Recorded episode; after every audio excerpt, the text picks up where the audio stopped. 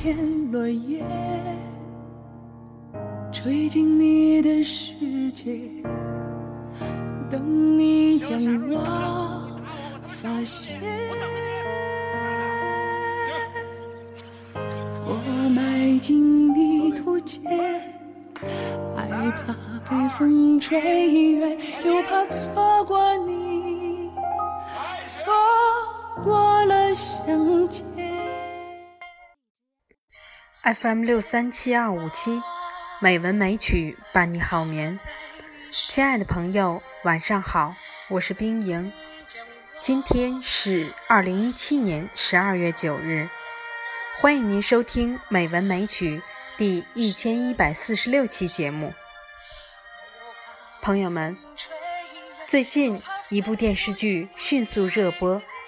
凭借过硬的品质和口口相传，如同一匹黑马，悄无声息火遍了大街小巷，成为一部现象级的剧作。那就是在北京卫视热播的《情满四合院》。一个小小的四合院儿，住着这么几十口人，却如同一个当年大社会的缩影。剧中。无论是心地善良、有仇必报的傻柱，还是工于心计、自私自利的许大茂，以及性格脾气大相径庭的三位大爷，都令人印象深刻。朋友们，今天冰莹带你们走进上个世纪六十年代到九十年代的老北京四合院吧。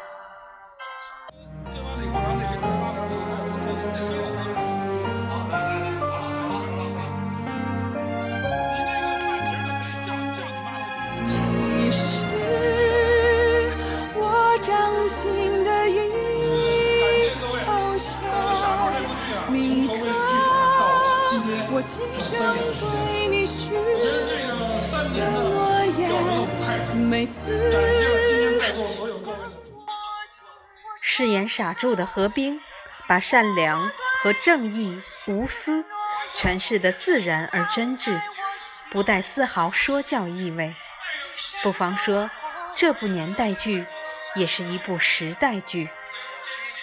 一切对善良的怀疑，对弱者的善笑，还有那些充斥着何不食肉糜似的优越和蔑视。都在傻柱和他的街坊们的幸福生活中失去复利，这恰恰说明，不仅秦淮茹和娄小娥需要傻柱，时代和社会也需要傻柱。郝蕾饰演的秦怀茹是个苦命的女人，十八岁就嫁到大院，成为家里跟亲戚羡慕的对象。男人在轧钢厂上班。她在家里带孩子，小日子原本是越过越好，只可惜世事无常。小槐花还没出生，丈夫就因为事故没了。丈夫的意外去世成了一个分水岭。年纪轻轻，秦怀茹成了寡妇不说，不光要到轧钢厂去上班挣钱，还要养活年迈的婆婆。照顾仨未成年的孩子，一个月的工资满打满算二十七块五毛，省吃俭用五口人花，这日子过得紧巴不说，连吃喝都成了棘手的问题，可谓是一下子跌入了人生的谷底。电视剧中最让我感动的是秦怀茹。让小当和槐花去给娄小娥道歉的时候，娄小娥说：“二大爷这样的老人就不值得让儿女孝顺。”小当愤然离去，槐花也要走，被何雨柱拉住。槐花对何雨柱说了一段话：“那按照董事长刚才那样说，何小以后是不会孝顺您的。不管您认不认我们这帮孩子。”我是要饭也得先给我傻爸要一碗。这段话足以证明傻柱没有白疼这帮孩子。龙老太太没有儿女，一大爷和傻柱给他养老送终。一大爷也没有亲生儿女，傻柱照顾他后半生。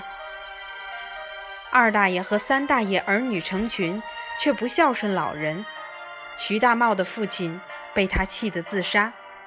这部电视剧的影评看了很多，大多数的人对秦淮如不能够理解，认为他自私自利，捆绑了何雨柱一辈子。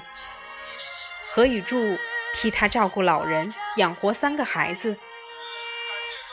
但看到槐花与何雨柱的那段对话。你们还觉得傻柱这辈子活得窝囊吗？孩子的善良与孝顺，不在于是否亲生，父母是孩子最好的榜样。秦淮如的孩子们从小受到他和傻柱的影响。傻柱常讲：“天下无不是之父母。”这句话很有深意，并不是说父母都没有过失。人非圣贤，孰能无过？家里能和乐，最重要的绝对不是把家人的过失放在心上。你放在心上，常常言语当中就会有数落，就会刻薄，眼神都不真诚，甚至都是挑剔。如果自己身心清安，孩子感染到了，也会心胸宽广。那叫真正会算，真正看懂人生。家，不仅是人们生活的居所，也是人们的情感归宿和精神家园。情满四合院的结尾，定格在九十年代四合院老少几代幸福过年、拍全家福的瞬间。节点与空间意象，充满对往昔的深情追忆。也饱含了对过去岁月的长往与叹惋之情，更体现了创作者对当下的社会变迁发展的思考。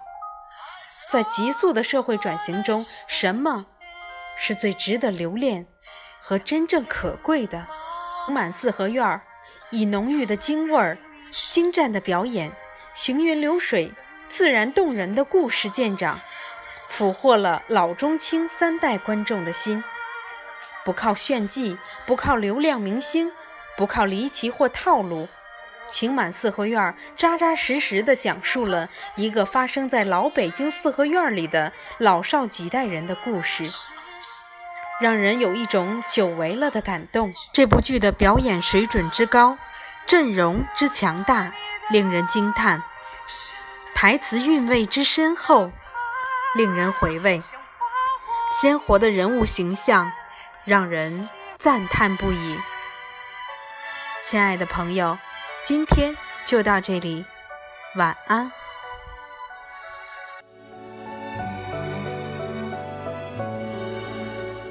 人生如水，岁月如茶，越泡越醇香。越久越绵长，越喝越难忘。杀人不杀，真心不假。同个梦想，不同的他，不知不觉又一个冬夏。平淡故事中，吵吵闹闹声，生活难免磕磕碰碰。相扶相伴着，笑和泪翻涌，心会痛是因为激动。起起落落中，的是看太重，不如活得从从容容。有你的地方就是家，哭和笑都只